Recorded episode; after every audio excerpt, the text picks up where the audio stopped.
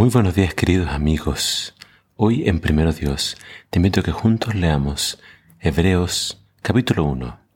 Dice así la palabra de Dios. Hace mucho tiempo Dios habló muchas veces y de diversas maneras a nuestros antepasados por medio de los profetas. Y ahora, en estos últimos días, nos ha hablado por medio de su Hijo. Dios le prometió todo al Hijo como herencia, y mediante el Hijo creó el universo. El Hijo irradia la gloria de Dios y expresa el carácter mismo de Dios, y sostiene todo con el gran poder de su palabra. Después de habernos limpiado nuestros pecados, se sentó en el lugar de honor, a la derecha del majestuoso Dios en el cielo. Esto demuestra que el Hijo es muy superior a los ángeles, así como el nombre que Dios le dio es superior al nombre de ellos.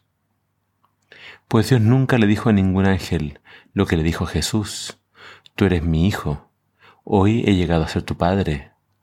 Dios también dijo, yo seré su padre y él será mi hijo.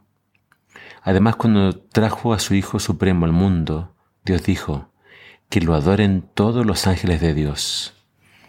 Con respecto a los ángeles, Dios dice, Él envía a sus ángeles como los vientos y a sus sirvientes como llamas de fuego.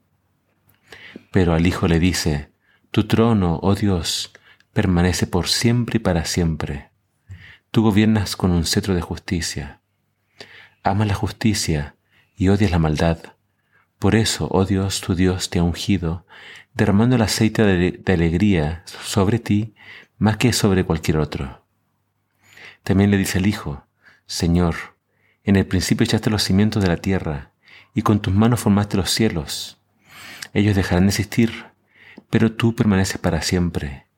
Ellos se desgastarán como ropa vieja, los doblarás como un manto y los desecharás como ropa usada. Pero tú siempre eres el mismo, tú vivirás para siempre. Además, Dios nunca le dijo a ninguno de los ángeles, siéntate en el lugar de honor a mi derecha, hasta que humille a tus enemigos y los ponga por debajo de tus pies. Por tanto, los ángeles solo son sirvientes espíritus enviados para cuidar a quienes heredarán la salvación. En el comienzo de este libro, el libro de los Hebreos, vemos cómo el autor, de forma magistral, está levantando el nombre y el carácter de Jesús. Básicamente acá se nos dan varias informaciones importantes sobre Jesús. La principal de ellas es que Jesús es superior a los ángeles.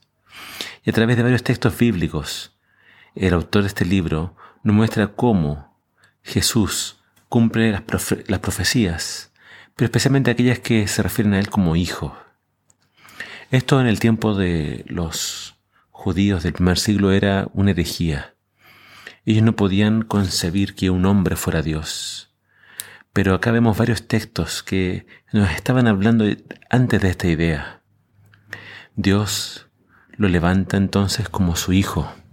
No es que como hijo tenga un comienzo, un principio, como es Dios, Él es eterno, pero se le denomina hijo en su función de someterse al Padre.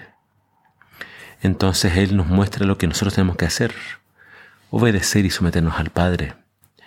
Pero Jesús entonces dice es, y lo describe de forma muy particular, Él es quien irradia la gloria de Dios y expresa el carácter mismo de Dios y sostiene todo con el gran poder de su palabra.